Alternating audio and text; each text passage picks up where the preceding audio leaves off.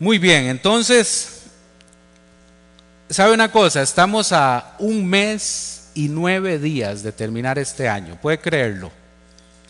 Un mes y nueve días y me parece que haciendo de alguna manera mérito a lo atípico que ha sido este año, ¿verdad? Ha sido un año muy diferente a los últimos, no sé cuántos, decenas de años. Pero entonces, ¿qué le parece si rompemos eh, un poco el molde de todos los años que hemos eh, visto para atrás, por lo atípico de este? Porque todos los años que hacemos, eh, por lo general hacemos valoraciones, y, y estas son las valoraciones que por lo general, bueno, yo soy una persona que me gusta hacer valoraciones de lo que pasó en el año, tanto en mi vida personal, en mi vida laboral, en mi vida de, iglesia, en, mi vida familiar. Entonces, por lo general, todos los años, esas valoraciones por, eh, más o menos siempre llegan a pocos días de terminar el año. Una semana antes estamos evaluando un poquito el año. Bueno, entonces, ¿qué le parece, como le digo, por lo atípico de este año? Si estas cinco semanas que nos quedan de año, usted entonces las utiliza para hacer este ejercicio. Semana a semana que usted vaya evaluando lo que pasó, pero más allá de lo que pasó, ¿qué le parece si ya usted empieza a ver el 2021? Empieza a forjar algunos planes. ¿Estos planes cuáles serían? Sería mi expectativa. Personales, familiares y lo que a mí me interesa muchísimo, y en nuestra relación con Dios, con Cristo Jesús. Creo que es una buena oportunidad para ir semana a semana con cinco de tiempo que tenemos para ir haciendo esas evaluaciones que le digo con respecto a lo que nos queda de acá. Estas decisiones, como le digo, tienen que ser a título en todas las, las áreas, personal, familiar y como seguidores de Jesús. Quizás haya sido un año regular o irregular, ¿verdad? Por eso le digo que ha sido atípico, rompió todos los moldes. Este año rompió todos los esquemas, todas las rutinas, todos los planes, todo. Este año fue sumamente atípico. Pudo haber sido regular o irregular o irregular en el cumplimiento o incumplimiento de proyectos a, nosotros a manera familiar, igual se nos interrumpió un proyecto familiar. Entonces será ese su caso también en donde hay cosas que se dieron, que no se han dado todavía. También podría ser un año de crecimiento o estancamiento en nuestra relación con Dios. ¿Ves como la palabra empieza siempre a, apoyarnos, incomodarnos. ¿Cuál fue su año? ¿Cómo fue? ¿Cómo ha sido estos meses atrás? ¿En cuál de esos lados está usted? En el lado en donde usted puede decir hoy a Dios, no a mí ni a nadie más. Señor, este año ha sido bueno en mi relación contigo. O este año ha sido como el quedó congelado, ¿verdad? Estoy ahí como muy frío. Lo cierto es que sería interesante tomar estas semanas, como le digo, para reflexionar en qué cosas hicimos bien y qué cosas no hicimos tan bien. Para ni siquiera utilizar el término hicimos mal. ¿Verdad que ya hasta es pesado el decir hicimos las cosas mal? Yo, a mí me choca a veces. El lenguaje crea cultura, ¿sabía eso? Y de la manera en que a veces creamos lenguaje es como también nos desenvolvemos en nuestra vida.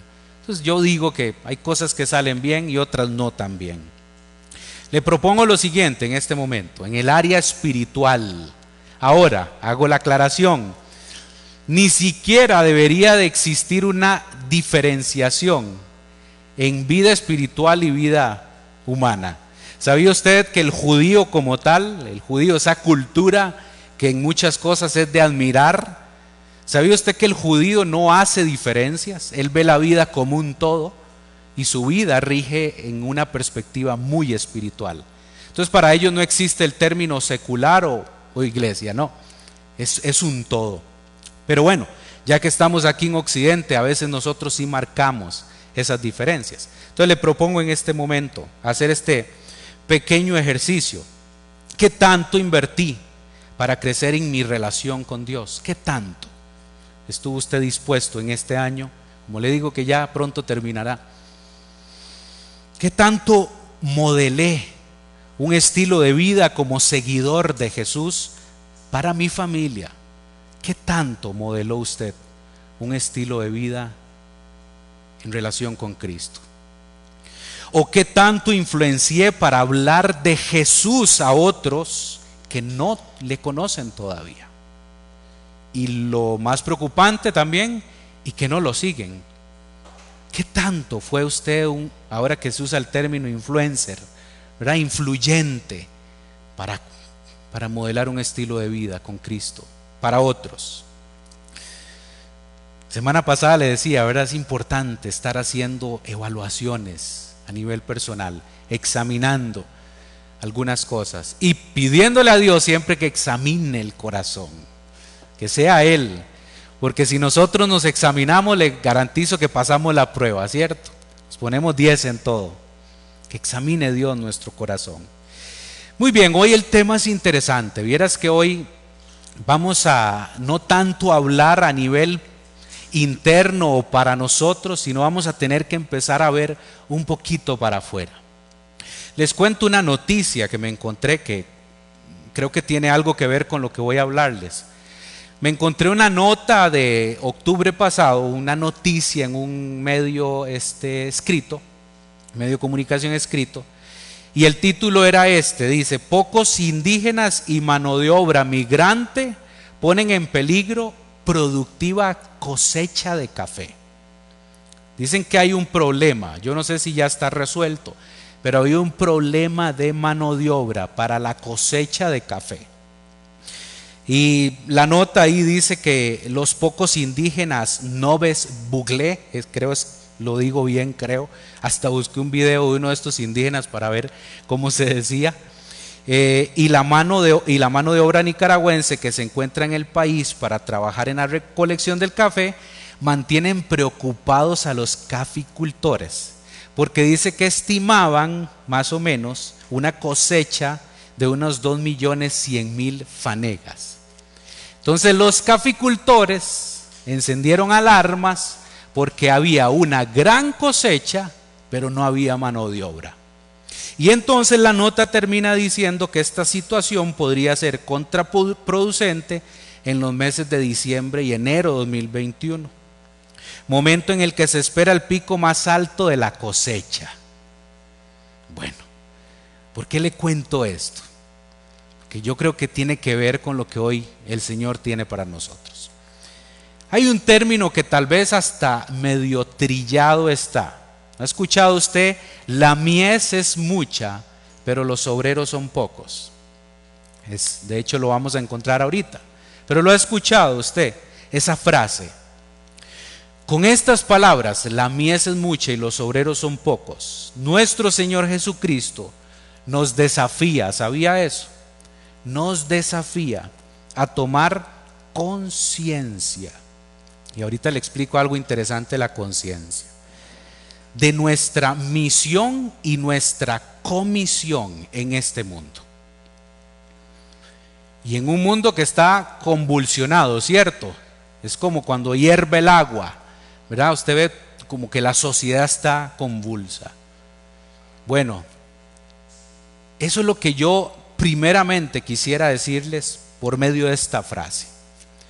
Hoy necesitamos salir de este lugar conscientes de la misión y la comisión que usted y yo tenemos acá. Y cuando usted piensa en la conciencia, es que la conciencia es el que está siempre al lado nuestro, la que está siempre ahí. La conciencia es la que no descansa, la que todo el tiempo está dando vueltas en la mente, ¿cierto? esa conciencia es la que yo quisiera que hoy, de todo lo que hablemos en estos minutos, esos pensamientos queden dando vuelta. Que la conciencia misma se encargue con el trabajo del Espíritu Santo de estar recordando la tarea y la responsabilidad que usted y yo tenemos en este mundo. La vida cristiana, como le digo, está llena de desafíos constantemente. ¿Saben una cosa? La vida cristiana no es una vida estática, ni mucho menos pasiva. La vida cristiana es una vida activa, en el sentido de que voy a hablar. Porque si estuviéramos hablando del descanso, por supuesto que el descanso ahí tenemos que ser pasivos, ¿verdad? Porque Dios es el que viene y fortalece nuestra vida.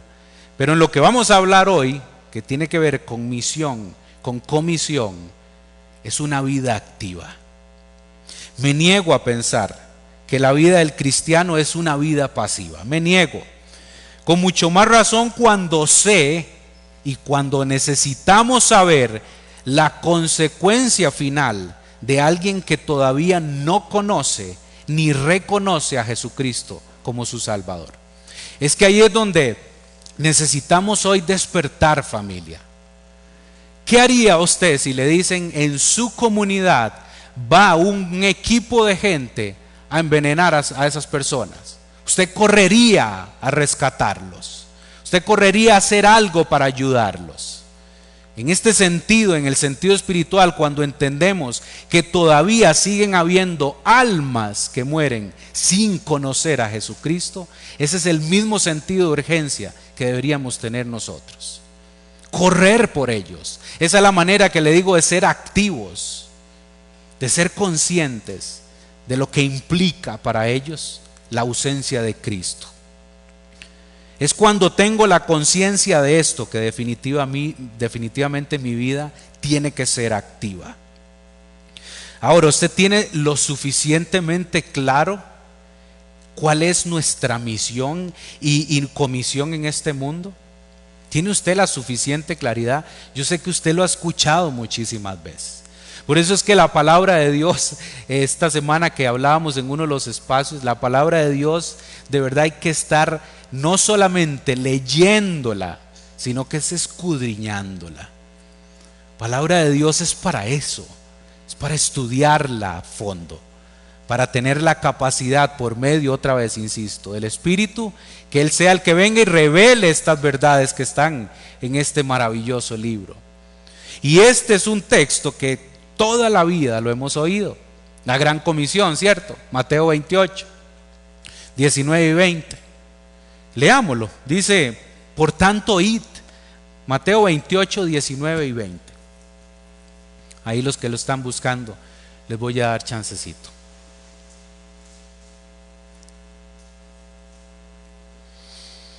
Por tanto, id y haced discípulos a todas las naciones, bautizándolos en el nombre del Padre, del Hijo y del Espíritu Santo enseñándoles que guarden todas las cosas que os he mandado. Y he aquí yo estoy con vosotros todos los días hasta el fin del mundo. Y termina con un amén. Así sea. ¿Quién es este? Jesús. Encomendando una tarea muy específica a sus discípulos antes de ascender al cielo. Jesús tenía una visión y una misión, que son dos cosas muy diferentes concreta, tenía claridad, la tenía definida acerca del por qué estaba en este mundo, de por qué había estado aproximadamente por 33 años en este mundo. Desde el comienzo de su ministerio público, se involucró con su pueblo, a ese pueblo que vino él, con la gente desposeída y con aquellos que más adelante fueron sus detractores también que nadie quedó por fuera, él tenía claridad. Estos verbos, por ejemplo, el verso 19, por tanto, id y haced, estos dos verbos, ir y haced, imperativos. Es que esto es un mandato.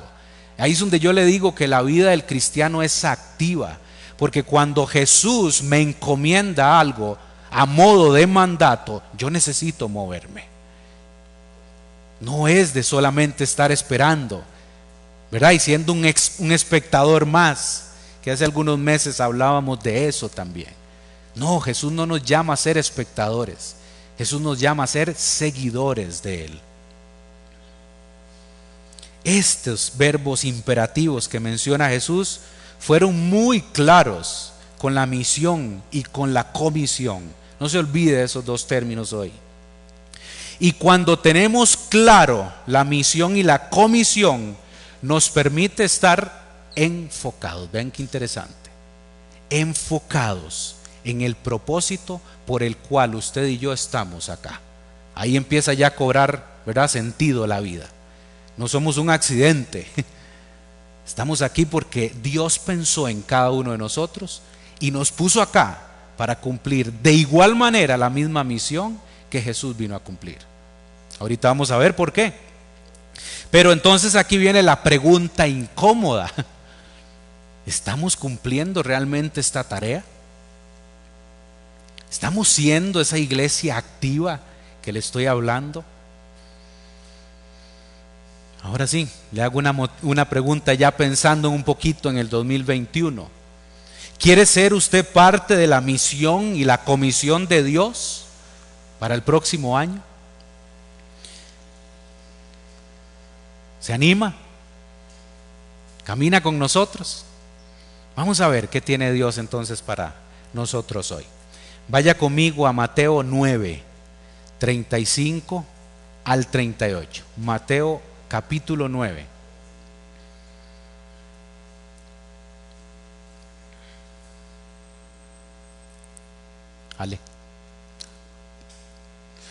Mateo 9.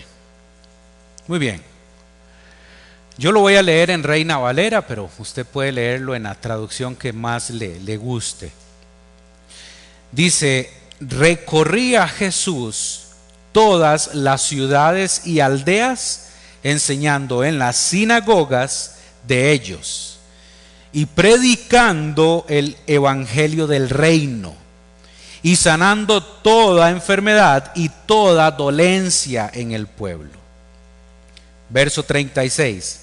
Y al ver las multitudes, tuvo compasión de ellas, porque estaban desamparadas y dispersas como ovejas que no tienen pastor. Entonces dijo a sus discípulos, a la verdad la mies es mucha, mas los obreros pocos. Y el 38, vean la petición de Jesús. Rogad pues al Señor de la mies que envíe obreros a su mies. Tenemos claro, ¿verdad? El escenario.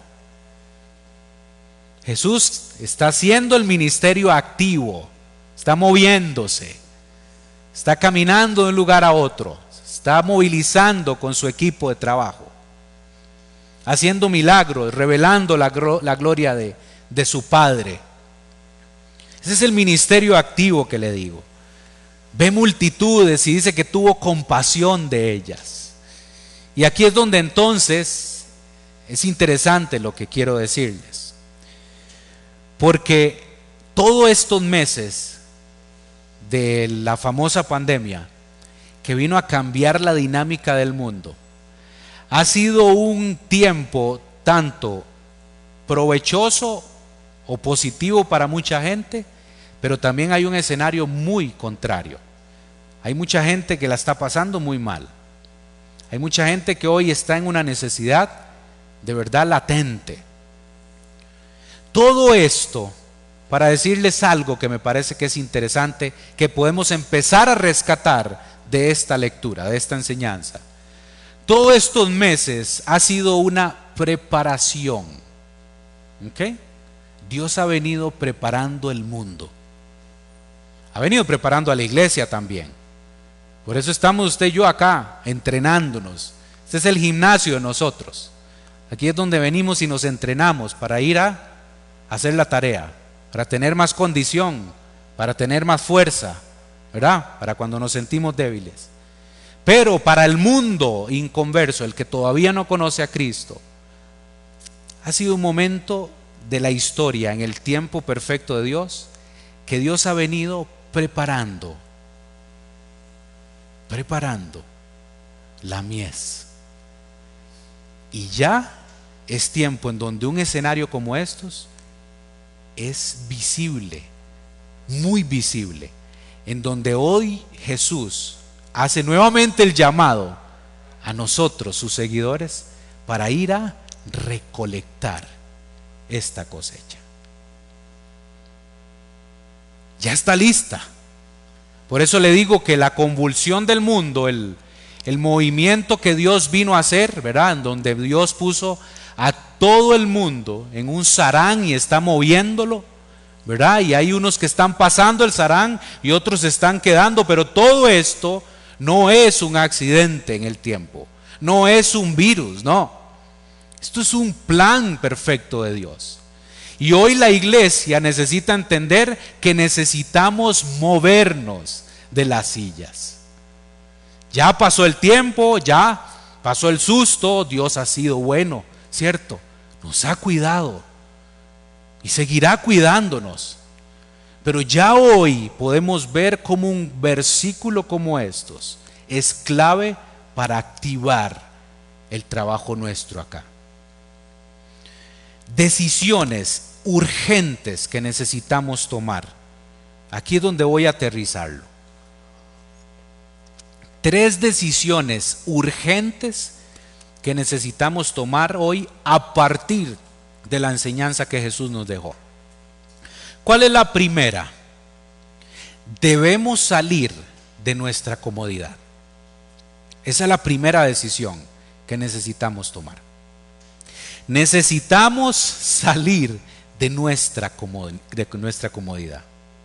Dice el verso 35 que Jesús, ¿verdad? recorría todas las ciudades y aldeas, enseñando en sinagogas, eh, predicando el Evangelio del reino y sanando toda, la, toda enfermedad y dolencia del pueblo. Note algo interesante acá. Notemos primeramente que Jesús recorría, ¿verdad? Todas las ciudades y aldeas de ellos. Esto, el estar recorriendo lugares geográficos, implica caminar largas distancias, incomodidad, cansancio, inclemencias del clima, ¿cierto? Peligros. Y quién sabe qué otras situaciones tuvo que vivir Jesús. Basta imaginarnos y darnos cuenta que Él tenía muy definida su misión, se lo dije antes. Al precio que fuera, él estaba dispuesto a cumplir la misión de Dios. Por eso es un término importante el que le hablaba antes. Jesús tenía enfoque de su misión. Un enfoque, un hombre enfocado. El Hijo de Dios enfocado en el trabajo, al precio que fuera. Y eso para él implicaba salir de la comodidad. Jesús visitó ciudades grandes, pequeñas, estuvo con ricos, con pobres, recorrió caminos oscuros, conoció gente de todas las clases sociales, sanó enfermos, ¿verdad? Enseñó en las sinagogas. Su pasión, esa pasión y su interés por las almas de todas las personas con las que él se involucró, se anteponía a vivir en comodidad. Ahí es donde yo veo en Jesús que no le importó literalmente tener una vida incómoda para lo que implica su trabajo. Muchas veces nosotros pensamos dos veces, ¿verdad? El salir a proclamar las verdades del reino.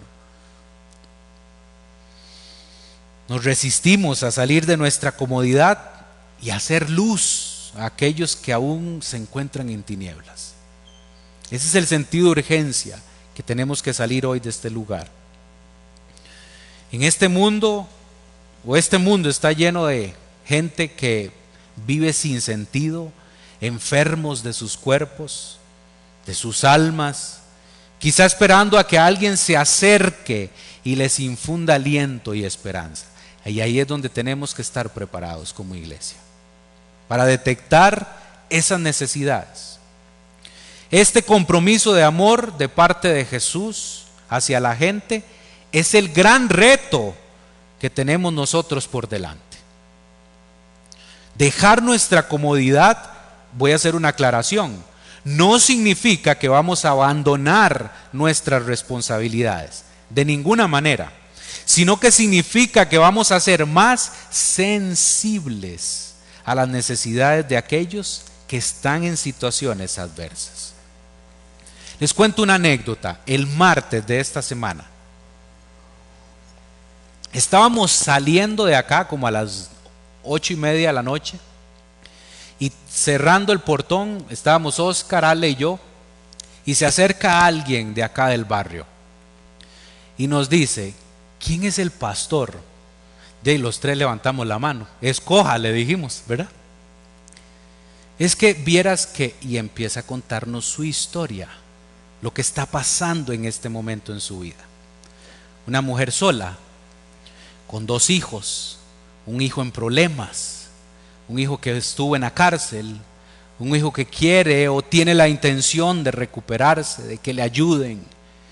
Ella viene desesperada porque sabe o supone que esto es un lugar donde hay esperanza, ¿cierto? Y ella recurre a ese lugar para ver quién me puede ayudar. A partir de ahí empieza esa sensibilización que quiero decirles. Porque era muy fácil decirle, podríamos pensarlo, podríamos ver qué podemos hacer. Déjenos su número. Pero a partir de ahí Dios, a mí en lo personal, me confirma esto. Y Jesús me dice que esa misma compasión que Él sintió por las multitudes es la misma compasión que necesitamos sentir ante la necesidad de las personas. Y ahí estamos tratando de ver cómo le ayudamos. Ya hemos dado algunos pasos para ayudarle. Eso implica este trabajo que le digo. Hay que dejar la comodidad en su mayoría del tiempo. El dejar la comodidad por parte de Jesús se hace tan evidente en este texto que se los quiero compartir, Mateo 8:20. Dice Jesús, se los voy a leer. Jesús le dijo, las zorras tienen guaridas y las aves del cielo nidos. Y oiga lo que dice Jesús. Mas el Hijo del Hombre no tiene dónde recostar su cabeza. Claramente afirma que él no tenía dónde recostar su cabeza. Más que evidente cuando lo dice. Esto se lo afirmaba un maestro de la ley que quería seguirle, esto era una conversación que tenían. Y Jesús hace la aclaración, en este momento ni siquiera tengo un lugar donde recostar mi cabeza. Con esto Jesús le dio a entender que la misión que él estaba cumpliendo en este mundo tenía y era un camino difícil, lleno de incomodidades. Eso es lo que implica la misión que Jesús nos ha dado a nosotros. Hoy día que podríamos, o, cómo podríamos implicar o de, esto de estar incómodos, ¿cómo se ve hoy el, el estar incómodos? Podría ser contar con un, no contar, perdón, con un medio de transporte, podría ser esa una opción no contar con las finanzas para emprender un proyecto misionero, por ejemplo. Y cuando hablo misionero, no quiere decir, no piense que son misiones transculturales, en donde usted va a dejar aquí todo votado y se va a ir a misionar. No, no, a todos Dios nos llama de diferentes maneras.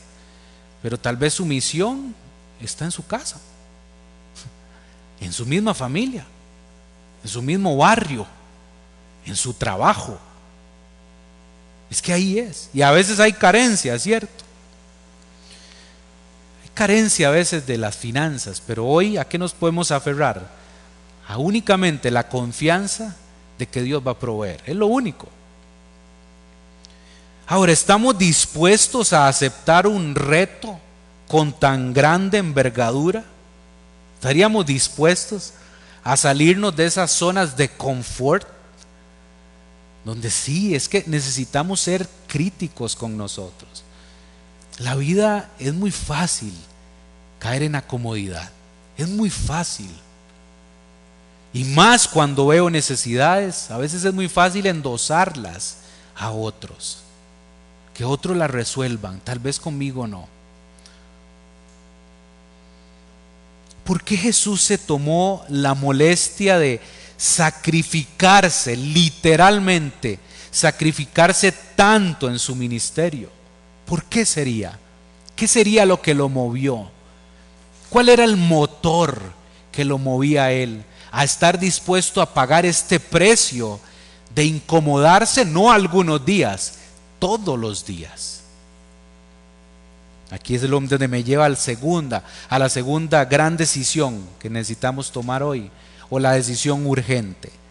Necesitamos sentir compasión por las almas. Vamos a verlo como Jesús lo vio. El verso 36 del que estamos hablando. Y al ver las multitudes, tuvo compasión de ellas. Vean ahí, ahí está la clave. Y aquí podríamos terminar el mensaje. Para que usted se vaya hoy lo altamente desafiado a incomodarse en su vida y tener compasión. Aquí podríamos terminar. Porque estaban desamparadas y dispersas como ovejas que no tenían pastor. El Señor vio las multitudes constantemente. No lo seguían solamente sus doce discípulos ni puñitos ni escenas, eran multitudes. Jesús las veía y tuvo una visión general de quiénes eran las personas que lo seguían. Veía más allá de lo visible, veía el corazón, veía la necesidad y tuvo compasión por ellas.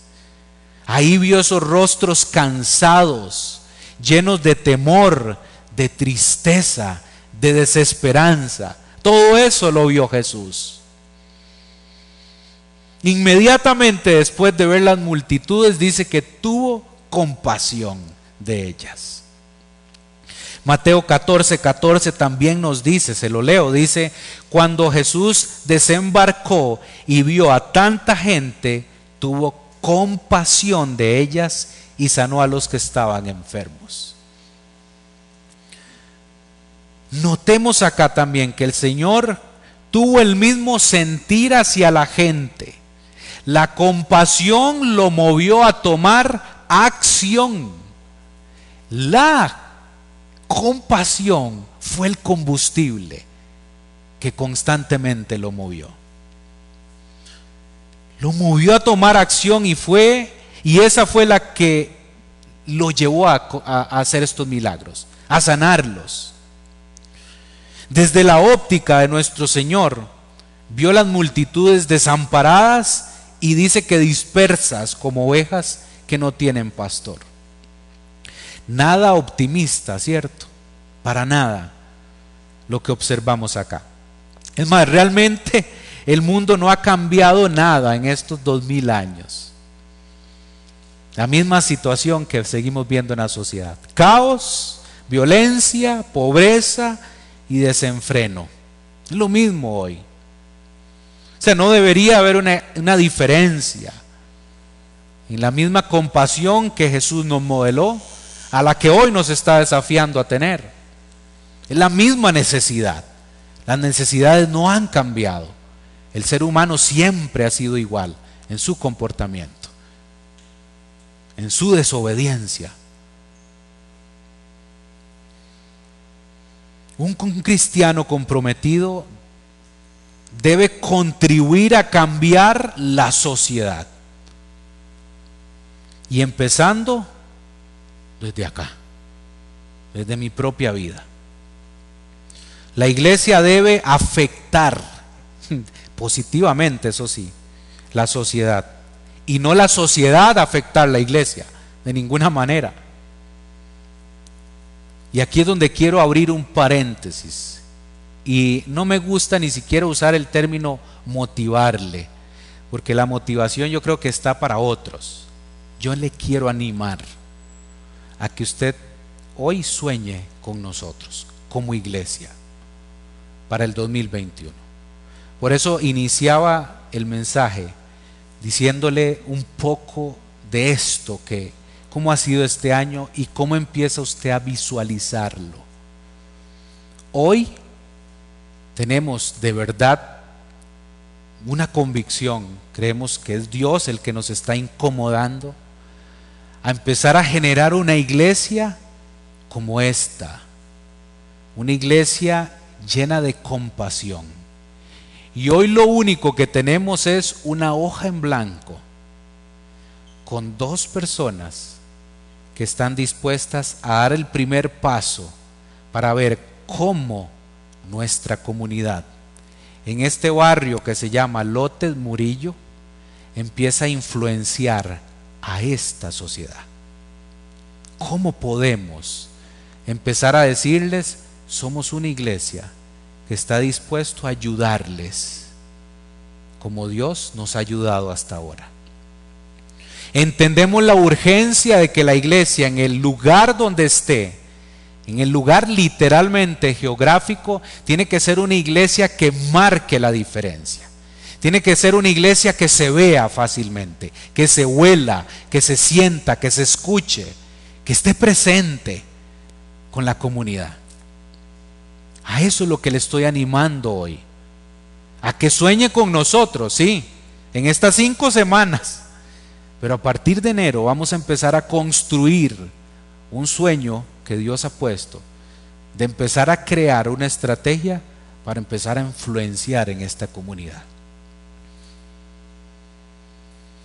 Si a usted Dios le ha venido incomodando, le está incomodando y hoy le va a incomodar más, acérquese a nosotros. Hay mucho por hacer. ¿Sabía que así se llama el mensaje? Hay mucho por hacer. La cosecha está lista. Pero hay una preocupación. Hay pocos obreros. Hay muy pocos. Nuestro reto hoy como cristianos es demostrar el reino de Dios con mis acciones. Y qué mejor manera que mostrando compasión, mostrando misericordia, por aquellos que se encuentran buscando respuestas en la vida. Es que es tan sencillo como eso. No piense usted que es que aquí vamos a ir a resolver de alguna manera cosas muy grandes. Es que esta es la realidad de la sociedad de hoy. Hoy la gente anda buscando respuestas llenas de esperanza. Y es nosotros, somos nosotros los que nos corresponde estar ahí Ahí es donde se hace real, donde se hace tangible. Cuando Jesús nos dice, ustedes son la sal de la tierra. Ustedes son la luz del mundo. Es aquí donde se ve. La iglesia en su historia, desde que inició allá en más o menos libro de Hechos, que nos cuenta la historia, la historia, la, perdón, la iglesia ha estado presente en todas las necesidades del mundo. En todas. ¿Y qué, puede haber diferente hoy? Si hoy con mucho más razón hay más necesidad. Porque lo de hoy no es solamente un tema de continente o área geográfica específica. Hoy es una necesidad mundial.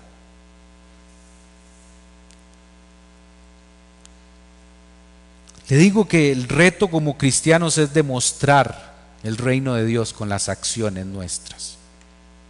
Y es que quizás sea en nuestro propio hogar en donde debemos visualizar las necesidades, tanto materiales como espirituales.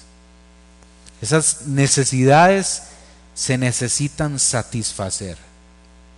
No necesitamos ir muy lejos, no necesitamos hacer proyectos que trasciendan de acá. No, a veces es en la casa, ahí mismo en la familia. Debemos ser sensibles, familia, así como lo fue nuestro Señor. Desarrollar esa compasión. Él fue movido a misericordia con solo ver a la gente, dice. Ni siquiera veo un Jesús que se involucraba mucho con estas multitudes, él veía las multitudes y tenía compasión. Ven qué capacidad necesitamos desarrollar. ¿Qué tenemos que hacer entonces para llevar a cabo tan enorme tarea? ¿Cierto? No es una tarea fácil, no es pequeña y no es por un tiempo determinado. Es de ahora en adelante hasta que el Señor regrese. Hoy, hoy más que nunca vemos cómo el tiempo de Dios se aceleró, ¿cierto? Es que ya, este año ya pasó. Ve lo rápido que se fue. Dios hizo algo en el tiempo. En los últimos tiempos, a causa de los escogidos, el tiempo iba a ser acelerado. Van a ser los días más cortos, dice la palabra. ¿Qué debemos entonces o qué tenemos que hacer? Entendiendo a las dos decisiones que yo esperaría que usted tome hoy. ¿Cuál era la primera? Salir de la comodidad. De verdad necesitamos incomodarnos. Necesitamos entender que la tarea para cumplir la misión y la comisión requiere incomodarse.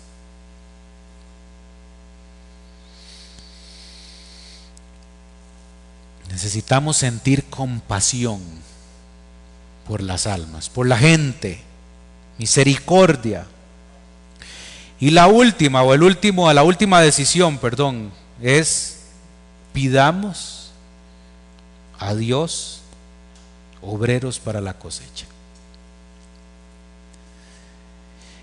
Y aquí es donde hay que hacer también una aclaración, porque Jesús le estaba diciendo a sus discípulos que pidieran o que rogaran al Señor de la mies para que enviara más obreros. ¿Cierto? Eso era muy puntual a ese grupo.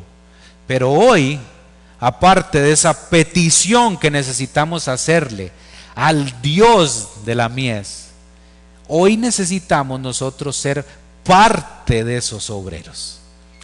Entonces, hoy la oración es en dos direcciones. Una, para que Dios mande más obreros a su iglesia, a su reino, pero también que yo sea uno de esos obreros. Que Dios me dé la capacidad de desarrollar estas dos verdades, incomodarnos y tener compasión por las personas.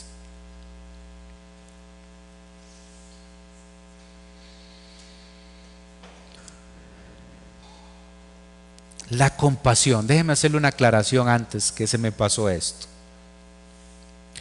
La compasión es cuando una persona, escuche esto muy bien, siente simpatía por alguien que sufre y quiere ayudar a esa persona. ¿Ok? Vean la compasión. Compasión es cuando una persona siente simpatía por alguien que sufre y quiere ayudar a esa persona. Pero no acaba ahí lo que quiero compartirle. No es, y hago la aclaración, no es lástima lo que necesitamos sentir. No es lástima. Cuando siento compasión, escuche esto, persevero hasta obtener un beneficio completo en la necesidad, de esa persona. ¿Escuchó eso? Es cuando siento compasión, cuando yo realmente estoy sintiendo la compasión que Cristo nos llama a tener, persevero hasta obtener el beneficio completo para la persona que está en necesidad. La señora del martes nosotros tres empezamos ese día con el desafío de incomodarnos para perseverar hasta ver completada la necesidad de esa señora.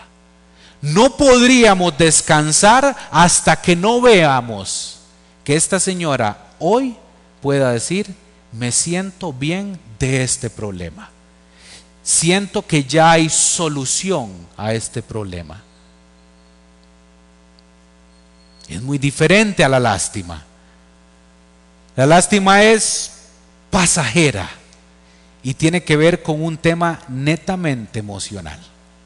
Cuando la lástima pasa, no hacemos nada. Pero la compasión es ese fuego que queda ahí. yo me preocupo, me identifico y trato de encontrarle solución a su problema, al que está en necesidad. Entonces, pidamos a Dios obreros para la cosecha. ¿Qué le parece? Mateo 9, 37, 38, los dos últimos. Dice, entonces dijo a sus discípulos, a la verdad la mies es mucha, mas los obreros pocos. Rogad pues al Señor de la mies que envíe obreros. ¿A dónde? A la mies. Toda esa multitud que Jesús había visto, tanto de los desamparados, como también lo describe el, el verso, que los vio como dispersos, como ovejas sin pastor, nos muestra de alguna manera el abandono en el cual habían sido dejados estas multitudes. ¿Por quiénes? Por los líderes religiosos de la época. De alguna manera estaban ahí al garete, a la deriva. Una religión, ¿verdad? Los, fariseos clasista, donde los que podían ser bien vistos por los líderes eran aquellos que tenían buena, buenas posibilidades económicas o influencias políticas. Fariseos tenían una conexión muy grande con la parte política. Ellos sí eran bienvenidos en las sinagogas judías. Ellos sí tenían una entrada VIP en las sinagogas. La gente que visualizó Jesús como desamparados y como sin rumbo eran personas como usted y como yo. Personas con necesidades, sedientas de consuelo, de amor y de comprensión.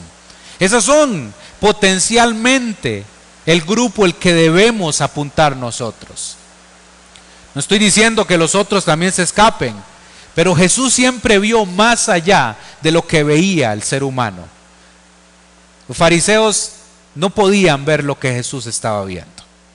Jesús estaba viendo el corazón. Ellos estaban viendo solo la parte externa. El Señor los vio como una cosecha abundante, ya listas para la siega. La recomendación que el Señor les hace a sus discípulos es que pidan a Dios por más obreros para esta mies. Él sabía que sus doce discípulos no eran suficientes, ¿cierto? No se hubiese logrado.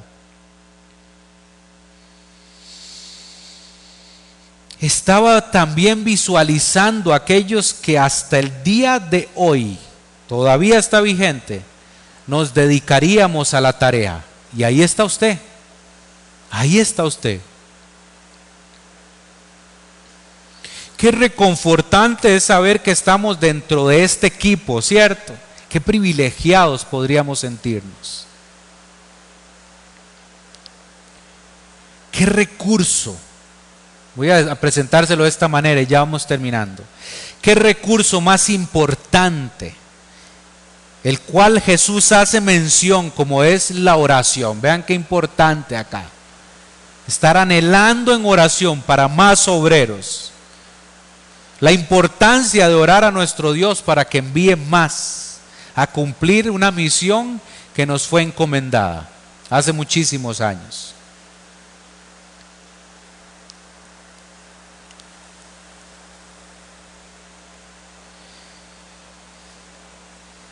Y concluyo con esto. Debemos dejar, literalmente, dejar nuestra comodidad e ir a buscar a las muchedumbres que van sin rumbo. Debemos visualizarnos tal como Jesús lo hizo y rogar al dueño de la mies que nos envíe primeramente a trabajar para recolectar. Ya está lista la cosecha. Ya está lista. Váyase con eso, por favor. Ya ahí están listos para que vayamos y les hablemos de Cristo. La mies es mucha, pero los obreros son pocos. Si usted siente que este es su llamado, comience a prepararse. Le decía al inicio, cinco semanas a partir de esta, para que usted esté pensando en esto, para que usted le esté pidiendo a Dios, ojalá, no que le, ¿verdad? Que le robe la comodidad, sino que más bien le incomode más, para ir por ellos, preparándonos para eso que tiene que haber, que es la mejor decisión de cualquier ser humano. Reconocer a Cristo, al Hijo de Dios, al único Salvador del mundo, al que vino y nos trajo y cumplió una misión y nos trajo un reino que no es de este lugar, no es de este mundo, otro reino que está preparado para todos aquellos que en fe nos hemos acercado a Él. Somos muy emocionales a veces. Y a veces es fácil levantar la mano a Dios, Señor, envíanos, envíame a mí. Más allá de la canción, de verdad mi expectativa es, váyase incómodo, en el buen sentido, váyase incómodo. Y a partir de ahora tome estas cinco semanas para muy intencionalmente en oración pedirle a Dios que ojalá usted sea parte de este sueño que tenemos como iglesia. Movernos de este lugar, salir de la silla. Yo iré por aquellos que vagan sin ti, dice la canción. ¿Sí? Es la realidad de un país que podríamos pensar que ya fue evangelizado. La verdad es que nuestra cultura necesita ser reevangelizada. Porque el mensaje que llegó fue el mensaje correcto, pero a través de los años se ha distorsionado, se ha perdido. El Evangelio de Jesucristo se ha perdido. Y añaden y suman cosas. Hay que reevangelizar nuestra sociedad, familia. Y yo quisiera que usted sea parte de esto. Parece si oramos?